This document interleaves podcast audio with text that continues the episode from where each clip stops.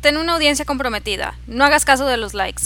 Ahora, mejor enfócate en los likes y que te den muchos likes y a ver cuántas vistas tienes y a ver qué has logrado en tus redes sociales. No, pero no hagas caso de tus redes sociales. En fin, un montón de indicaciones que parece que se contradicen a sí mismas en todo lo que haces. Entonces comienzas a buscar en internet, comienzas a, pensar en ideas de lo que puedes hacer para poder atraer gente, para poder vender más y ves toda este, todo este montón de sugerencias, de información y no sabes ni por dónde empezar porque no hay una respuesta correcta. Todo el mundo te va a decir depende de la situación, lo cual es real, pero no te tiene que asustar. ¿Y qué genera esto? Que caigamos en una rueda interminable de mucho estrés porque hay que hacer publicaciones y hay que vender y que la publicidad y que digo y que no digo y cómo lo digo, etcétera, etcétera, etcétera. Y si no nos estamos preparando en ese aspecto, si no, si no estamos haciendo las preguntas correctas en ese aspecto, cada vez va a ser más difícil lograr crear las publicaciones para atraer a tu prospecto a lo que tú estás ofreciendo.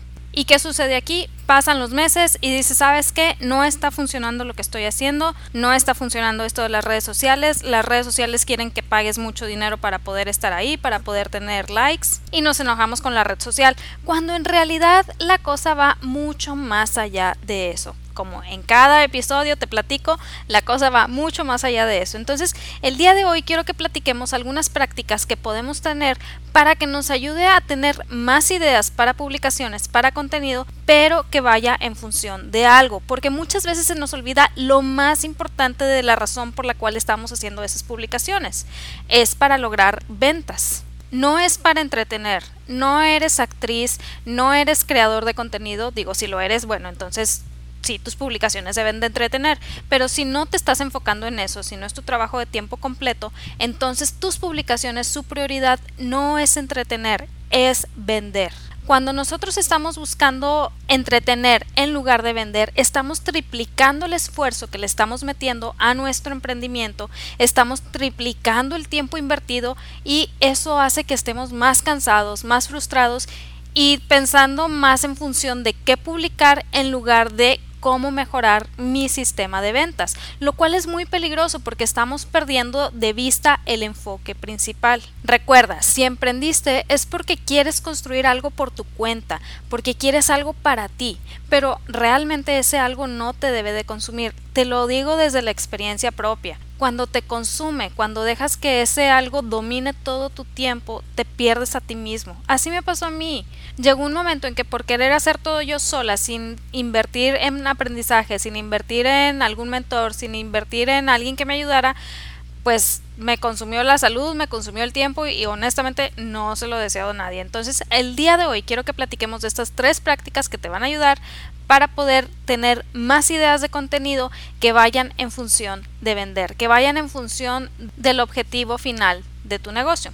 Pero primero que nada, Imagina que tu negocio puede generar ingresos sin que dejes en ello la vida. Imagina que cuando te tocan clientes difíciles sabes exactamente qué hacer, ya sea para dejarlos ir o para enamorarlos de tu marca. Imagina que cuando hables de tu producto o servicio lo hagas con la seguridad de poder estar llamando la atención de tu prospecto ideal. Ahora, deja de imaginar porque puedes comenzar a hacer todo esto realidad en emprendimiento saludable. Mi nombre es Wendy Vázquez, soy emprendedora, fotógrafa, esposa y una mujer decidida a ayudar a otras personas a generar ingresos por su cuenta porque creo que todo mundo tiene esta capacidad. Y el día de hoy quiero que platiquemos de estas tres prácticas que te van a ayudar muchísimo en tu contenido, pero sobre todo que recuerdes, cuando hablo de contenido no estoy hablando específicamente de redes sociales. Yo sé que la mayoría de las personas lo toman para redes sociales porque es el canal y el medio que están usando para atraer gente.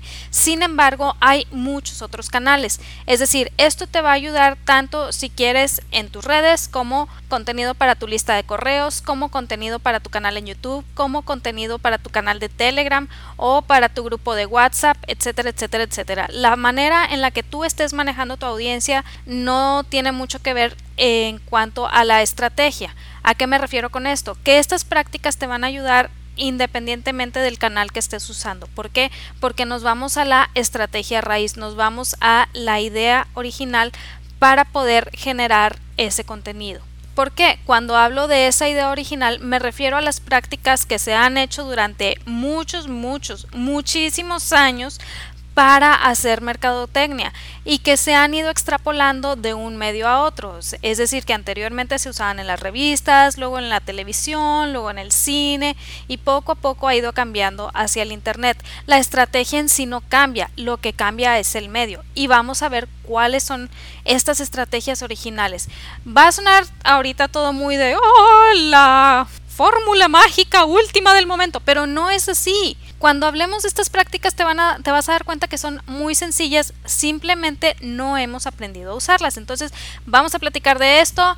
Te invito a que después de este episodio hagas una lluvia de ideas de cuáles te pudieran eh, ayudar a ti o cómo pudieras aplicarlas tú y empezar a desarrollar pues planes que te ayuden a, a seguir esta estrategia. Porque aunque el hagas nada más una cosa, aunque hagas nada más dos puntos, vas a ver que hay un avance y una diferencia a lo que estabas haciendo antes. Porque no sé a ti, antes de yo comenzar a ver las publicaciones en función de una estrategia, realmente era de las personas que se sentaba frente a la computadora y estaba miles de horas, bueno, no miles, pero estaba muchas horas pensando qué escribir. O no, bueno, más bien, te cuento cómo era lo que hacía antes. Me sentaba frente a la computadora y empezaba a buscar imágenes bonitas de lo que yo hubiera tomado o videos bonitos o a ver qué tenía visualmente atractivo para subirlo. Y luego ya que escogía, entonces sí me ponía a pensar de, bueno, ¿y ahora qué escribo? Y escribía algo en función de esa imagen que terminaba siendo algo repetitivo, o sea, realmente no estaba diciendo nada. ¿Qué sucedía aquí? Absolutamente nada. ¿Por qué? Porque no estaba creando con estrategia, estaba simplemente pues apagando fuegos, es decir, decía, ay, ya pasó, ya pasaron dos o tres días y no he subido nada, es momento de subir algo, en lugar de pensar, oye, ¿sabes qué? Esta semana quiero hablar de esto, voy a crear esta serie de contenidos, voy a hacer esto, esto y esto, lo voy a dejar programado, yo me desentiendo, pero el contenido está ahí, todo está activo y yo simplemente me dedico a responder preguntas y a tomar nota de lo que mi prospecto de cliente ideal está diciendo con base al contenido que estoy publicando. Si ves la diferencia, obviamente es un mundo de diferencia. ¿Por qué? Porque la primera es simplemente decir voy a ver qué subo. Y la segunda es tengo este plan porque quiero escuchar a mi prospecto que me diga sobre este tema. Y como yo estoy escuchando a mi prospecto, ya puedo responderle de esta otra manera y seguir creando contenido.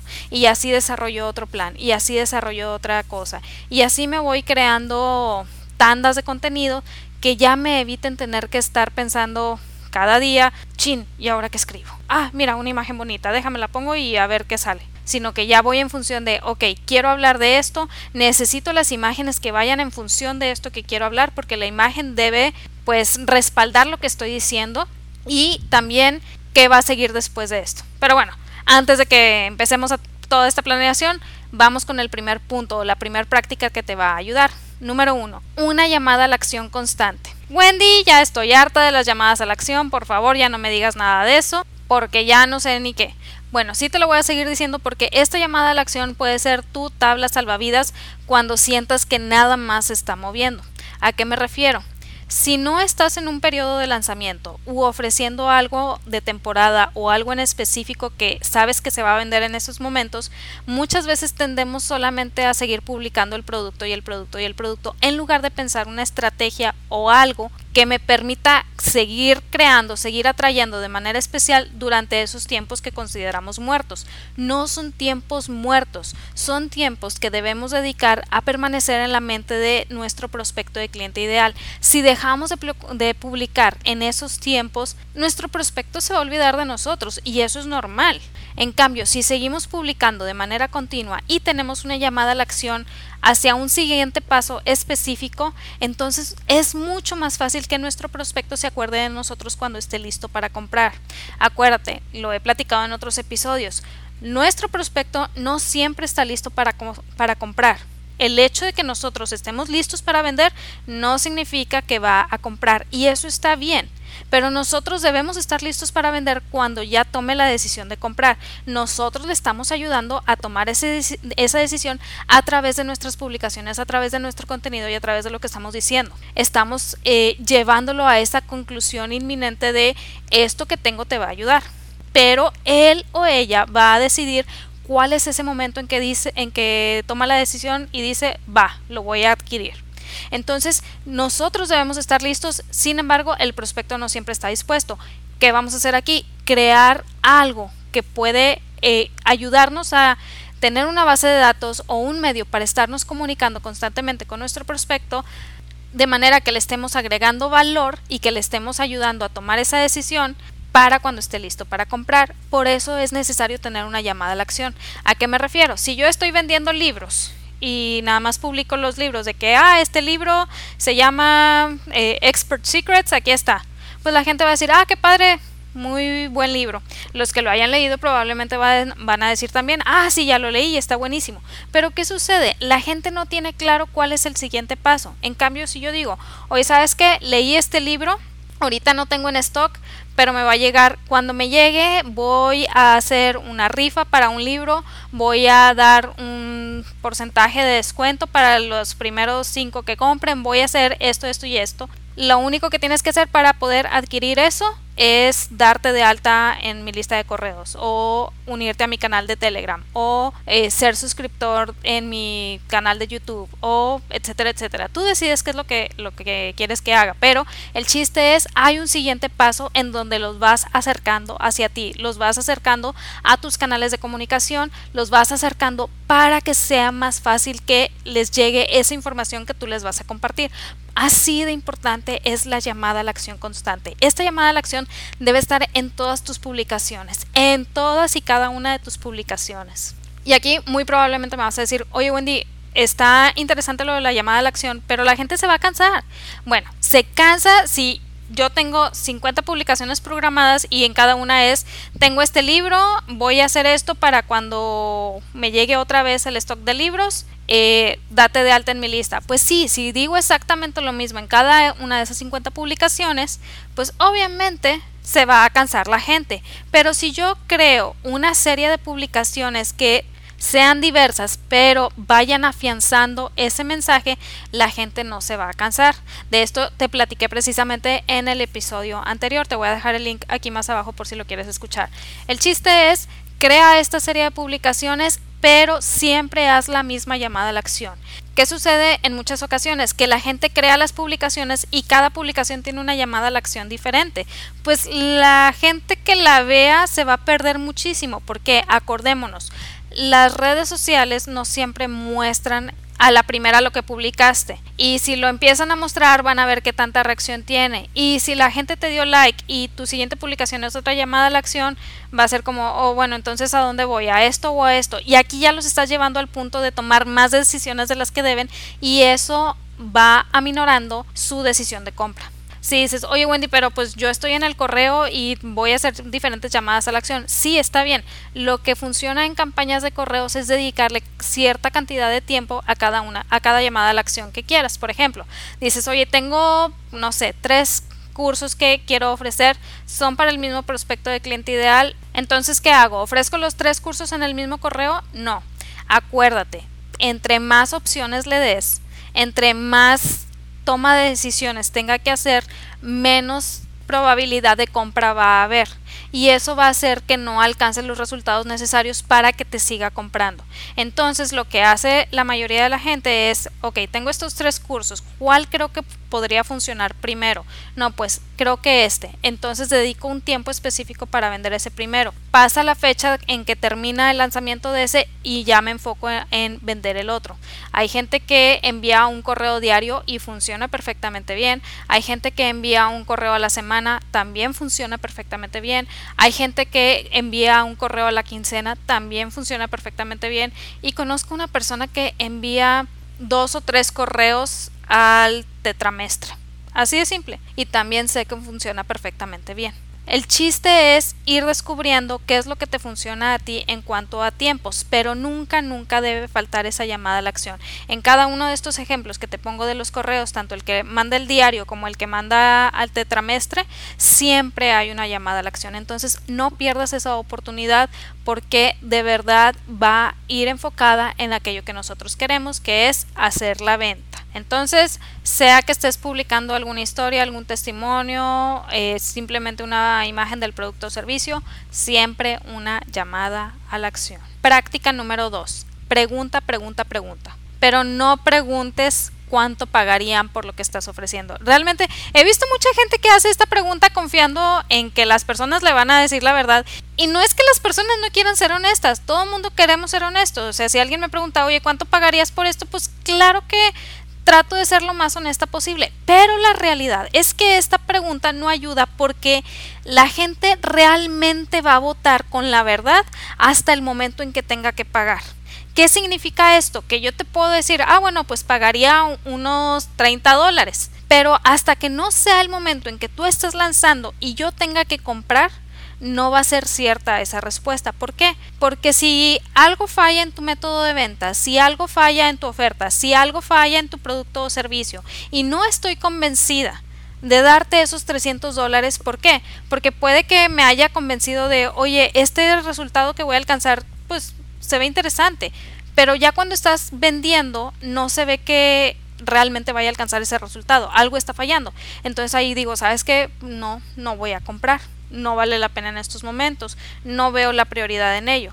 Si te fijas, hay miles de factores que afectan para que la gente compre o no compre. No es simplemente si el productor interesa o no, eso es uno de los tantos pero hay otros miles. Entonces, si nada más nos enfocamos en esa pregunta de cuánto pagarías por este producto, la gente, por mucho que quiera ser honesta, no te voy a negar eso, no te va a dar una respuesta real porque en esos momentos no están realmente comprando. Me acuerdo, por ejemplo, en este capítulo de Friends, en donde están platicando Rachel y Mónica sobre si le dice Mónica a Rachel de, oye, pues si yo te pidiera hacer eh, vientre para, para yo tener un bebé, ¿lo harías? Y Rachel le contesta, sí, claro que sí. Y luego se queda callada y dice, no me lo estás pidiendo, ¿verdad? Y Mónica, no. Ah, no, entonces sí, claro que sí. Es exactamente lo mismo. La gente quiere ser honesta, quiere decirte lo que creen que ellos harían, pero no significa que realmente lo van a hacer. Por eso esa pregunta en realidad no te da nada de información. Cuando yo hablo de preguntar, va en función de otra cosa completamente diferente. Vas a preguntar qué busca, qué quiere, qué cree que necesita. Es decir, son preguntas que van a invitar a tu prospecto de cliente ideal a platicarte de sí mismo. Estas preguntas van en función de puntos de dolor. Aquí lo importante es, por ejemplo, si una pregunta no funciona, dices, oye, ¿sabes qué? Programé para esta semana esta pregunta eh, o esta encuesta o este comentario y o no contestaron o la información que me dieron pues como que no me dice nada o no sé qué hacer, no te preocupes, no pasa nada. Si una pregunta no funciona o no te dice mucho, pues haz otro tipo de publicaciones, sigue creando contenido de valor, sigue, sigue informando, sigue educando y pasado un tiempecito, unos días, haz otra pregunta que vaya todavía más enfocada. Honestamente te lo digo desde mi experiencia. Sí me ha tocado en donde, no sé, estoy en algún lugar, se me ocurre una pregunta de digo, la tengo que publicar antes de que se me olvide porque no traigo mi libreta para anotar. La publico, hago la encuesta y a final de cuentas ya cuando la gente contesta es como, chin, esta encuesta, o sea, me dice esta información, pero creo, creo que no la redacté bien. ¿Qué quiere decir esto? Ya todo se va a acabar, el mundo se va a caer, no voy a poder lanzar mi producto porque hice mala pregunta. No, para nada. Simplemente hago otras publicaciones, sigo creando contenido normal, sigo informando, sigo contando historias y luego cambio el formato de la pregunta o busco qué me faltó en esa pregunta que hice, qué fue lo que no me, no me dio suficiente información. Creo otra pregunta, dejo que la gente responda y te vas a dar cuenta como una grata sorpresa que muchas veces esas preguntas que hiciste que ah, parecía que no te iban a dar información buena, se complementan y te dan mucho más información de la que tú esperabas y eso es algo bueno porque eso significa que puedes preparar todavía mejor tu mensaje de venta o el producto o servicio que vas a ofrecer. Entonces, no dejes de preguntar, créeme, yo sé que muchas veces pensamos de que es que si pregunto no sé si van a contestar. Al inicio puede ser difícil, por ejemplo, si eres alguien que nada más está trabajando con lista de correos y dices, pues la gente no me contesta cuando les escribo, pues menos me van a contestar una pregunta. Bueno, aquí el chiste es redactar correos que inviten a la gente a contestar. O sea, que realmente los mueva a contestar. ¿Y qué mueve a la gente a contestar correos? Es hablar de sí mismos. Esto es naturaleza humana 100%, no lo vamos a negar nadie. Si alguien me pregunta sobre mí, claro que voy a platicar, porque pues a mí me interesa a mí es la realidad. A todo mundo le interesa su propio ser. Entonces, cuanto más invites a la gente a hablar de sí mismos, es más probable que te contesten. En redes sociales es todavía más fácil hacerlo, especialmente en Instagram. De hecho, la mayoría de las encuestas que yo he hecho las he hecho en Instagram. He usado otros medios, sí. He hecho preguntas en grupos de Facebook, he usado preguntas en correos, he usado quizzes, es decir, sí he, sí he usado varias cosas que me pudieran servir, pero la que no me falla o a la que le soy más fiel, honestamente, son las encuestas en Instagram. ¿Por qué? Porque se crean fácil en un story y te dan mucha, mucha información. Así que si apenas vas comenzando y nada más tienes tus redes, Instagram es un buen medio para eh, crear esas preguntas. Si tienes miedo que no te contesten, no te preocupes. De hecho, me tocó en una asesoría con una persona que cuando hizo su primera encuesta, la misma aplicación le dijo de que pues tu alcance todavía no, no es suficiente como para permitirte hacer encuestas o tener respuestas, no me acuerdo muy bien. Entonces hay que esperarse tantito. Bueno, entonces trabajamos un poquito más el alcance, trabajamos un poquito más revivir esa cuenta que estaba pues casi bueno, no casi, estaba toda empolvada y luego ya regresamos a la parte de las encuestas. Todavía le faltaba un poquito para que para que pudiera hacerlas, pero se va viendo el avance. Entonces, si crees que las preguntas no son para ti, lamento decirte que estás perdiendo una gran oportunidad para escuchar a tu prospecto de cliente ideal y una gran oportunidad para tener más ideas de contenido, porque no sabes la gran cantidad de cosas que puedes sacar solamente haciendo las preguntas correctas. Y práctica número 3, que esta te va a ayudar como no tengas una idea. Crea relaciones. Suena sencillo, yo lo sé, para alguien extrovertido va a ser, ay, sí, qué padrísimo, yo creo que yo quiero esto, pero para alguien introvertido como yo va a ser, esto es lo peor que me puedes haber puesto. Bueno, no, no es lo peor. Eh, ¿Suena difícil? Sí, suena difícil, pero no lo es. No te dejes engañar. Antes de que quieras cerrar el podcast, déjame te platico y luego ya tú decides si quieres o no. El punto es, crear relaciones es algo muy bueno y créeme, lo vas a poder disfrutar siempre y cuando sigas el caminito indicado. ¿Y cuál es ese caminito indicado? Muy sencillo. Es ayudar a alcanzar resultados a dos personas en esta ocasión. Uno, a tus prospectos que estén en la audiencia de la persona con la que creas la relación y dos, a la persona con la que creas la relación. Si te fijas aquí no nos estamos enfocando solamente en resultados para una persona. Ahí es donde la gente empieza a ver la dificultad. ¿Por qué? Porque muchas veces piensa que crear la relación es decir, ah, pues le digo a un influencer, le doy algo gratis y el influencer habla de mí y listo. Uy, ese tipo de estrategias si bien llegan a funcionar, tienen que tener una planeación todavía mucho más grande, porque no es tan simple como que me mencionó y ya. O sea, tiene que haber todo un mensaje de venta alrededor de ello. Entonces, crear relaciones va en función en que ambas personas puedan obtener un beneficio. Aquí vamos primero a establecer con quién tienes que crear una relación con aquella persona eh, que tenga una audiencia en donde tú sepas que tu prospecto de cliente ideal puede estar.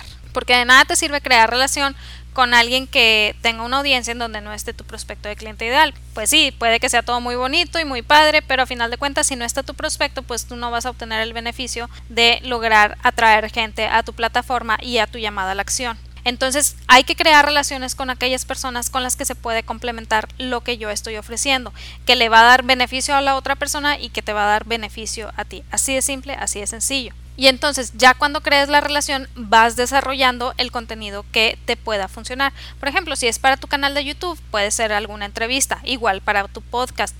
Puede ser también algún correo en conjunto en donde le digas a tu audiencia, oye, ¿sabes qué? Eh, voy, estoy preparando algo súper especial con esta persona que va enfocado en obtener tal resultado, tal punto de dolor. Aquí está la liga para inscribirse, etcétera, etcétera, etcétera. O sabes que estoy ofreciendo este producto de temporada pero si me compras, también esta persona te va a dar este porcentaje de descuento en su otro producto que va de la mano con esto que yo estoy ofreciendo. Si te fijas, es ir creando estrategias que puedan funcionar en conjunto para un beneficio mutuo, tanto tuyo como de la persona con la que vas a hacer relación, como de la audiencia de ambos. Eso ayuda muchísimo en el sentido de que cuando tú tienes tu llamada a la acción muy clara, cuando tú sabes cómo atraerlos a tu plataforma y lo haces, a esa audiencia que tiene la persona, te estás asegurando que también se queden en tu base de datos y eso puede ampliar tus ventas a futuro. Recuerda, tu base de datos, tu lista de correos es ahora sí que tu posesión más importante porque es lo que te va a dar las ventas a futuro. Muchas veces pensamos que crear un emprendimiento o tener un emprendimiento es buscar clientes y seguir buscando clientes y seguir buscando clientes y nos olvidamos de los clientes que ya nos compraron.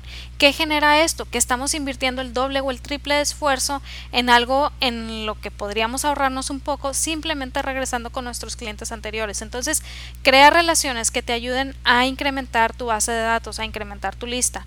Mucha gente que logró grandes ventas, mucha gente que tú ves que tuvo su éxito, el famoso éxito de la noche a la mañana que realmente toma 10 años, fue porque se dedicó mucho tiempo a invitarse en las listas de otra persona para ir creciendo su base de datos. Así de simple, así de sencillo. Entonces, crear relaciones te va a permitir no solamente ir incrementando esa base de datos, sino también tener contenido para futuras publicaciones, para futuros correos, para futura información.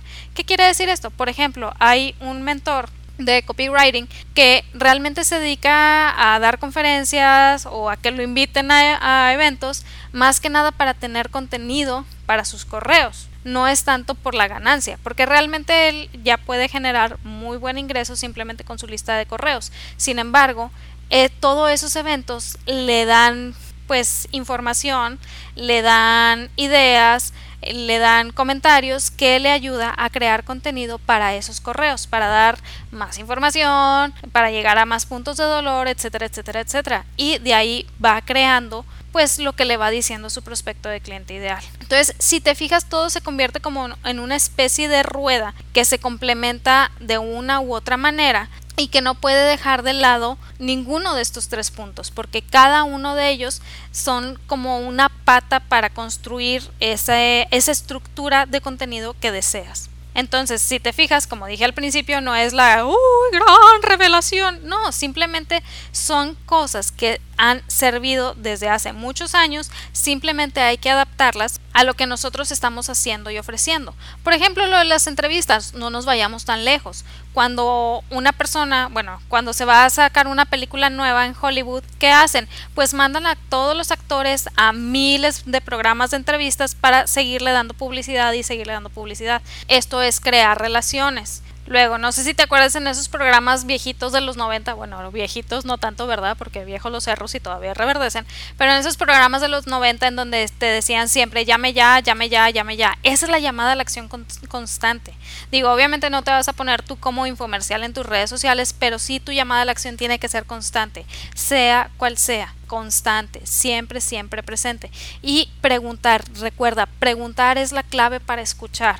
Pregunta y escucha, pero realmente escucha. No quieras solucionarlo ya en el momento a ver qué te dicen. No, escucha porque eso te va a permitir preparar un mejor mensaje de venta y un mejor producto o servicio para ayudar a tu prospecto a alcanzar resultados. Entonces, esto era lo que quería platicarte el día de hoy. De verdad, espero que te sirva. También recuerda que si estás batallando con lo que estás escribiendo, con lo que quieres escribir en tu contenido, independientemente del canal que estés usando, muy pronto voy a abrir ese taller especial en donde vamos a irnos adentrando un poquito en la mente de tu prospecto de cliente ideal para desarrollar muchas ideas de contenido para el momento indicado. Es decir, si vas a lanzar algún producto, si simplemente quieres seguir apareciendo en el feed de tu prospecto, si quieres informar, si quieres educar, si quieres lo que desees, vas a desarrollar estrategias que te ayuden a ser creador de esos contenidos y que esos contenidos tengan una función, un objetivo y que te ayuden a alcanzar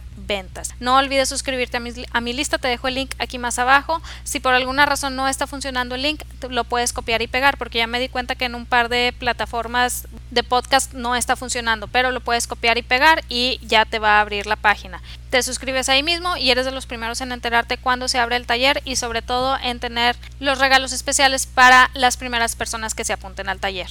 Espero que tengas una excelente semana, que se cumplan todas tus metas, todos tus objetivos. Si conoces a alguien que le puede servir este episodio, no lo dudes, mándaselo, no sabes de qué manera le puede ayudar y sobre todo recuerda que en ti está el potencial para construir algo padre, algo extraordinario. No necesitas que yo te lo diga, no necesitas que nadie te lo diga, porque de nada sirve que todo el te lo diga si no te la crees tú primero. Créetelo, vívelo, hazlo tuyo el día de hoy y nos vemos el siguiente martes. Bye.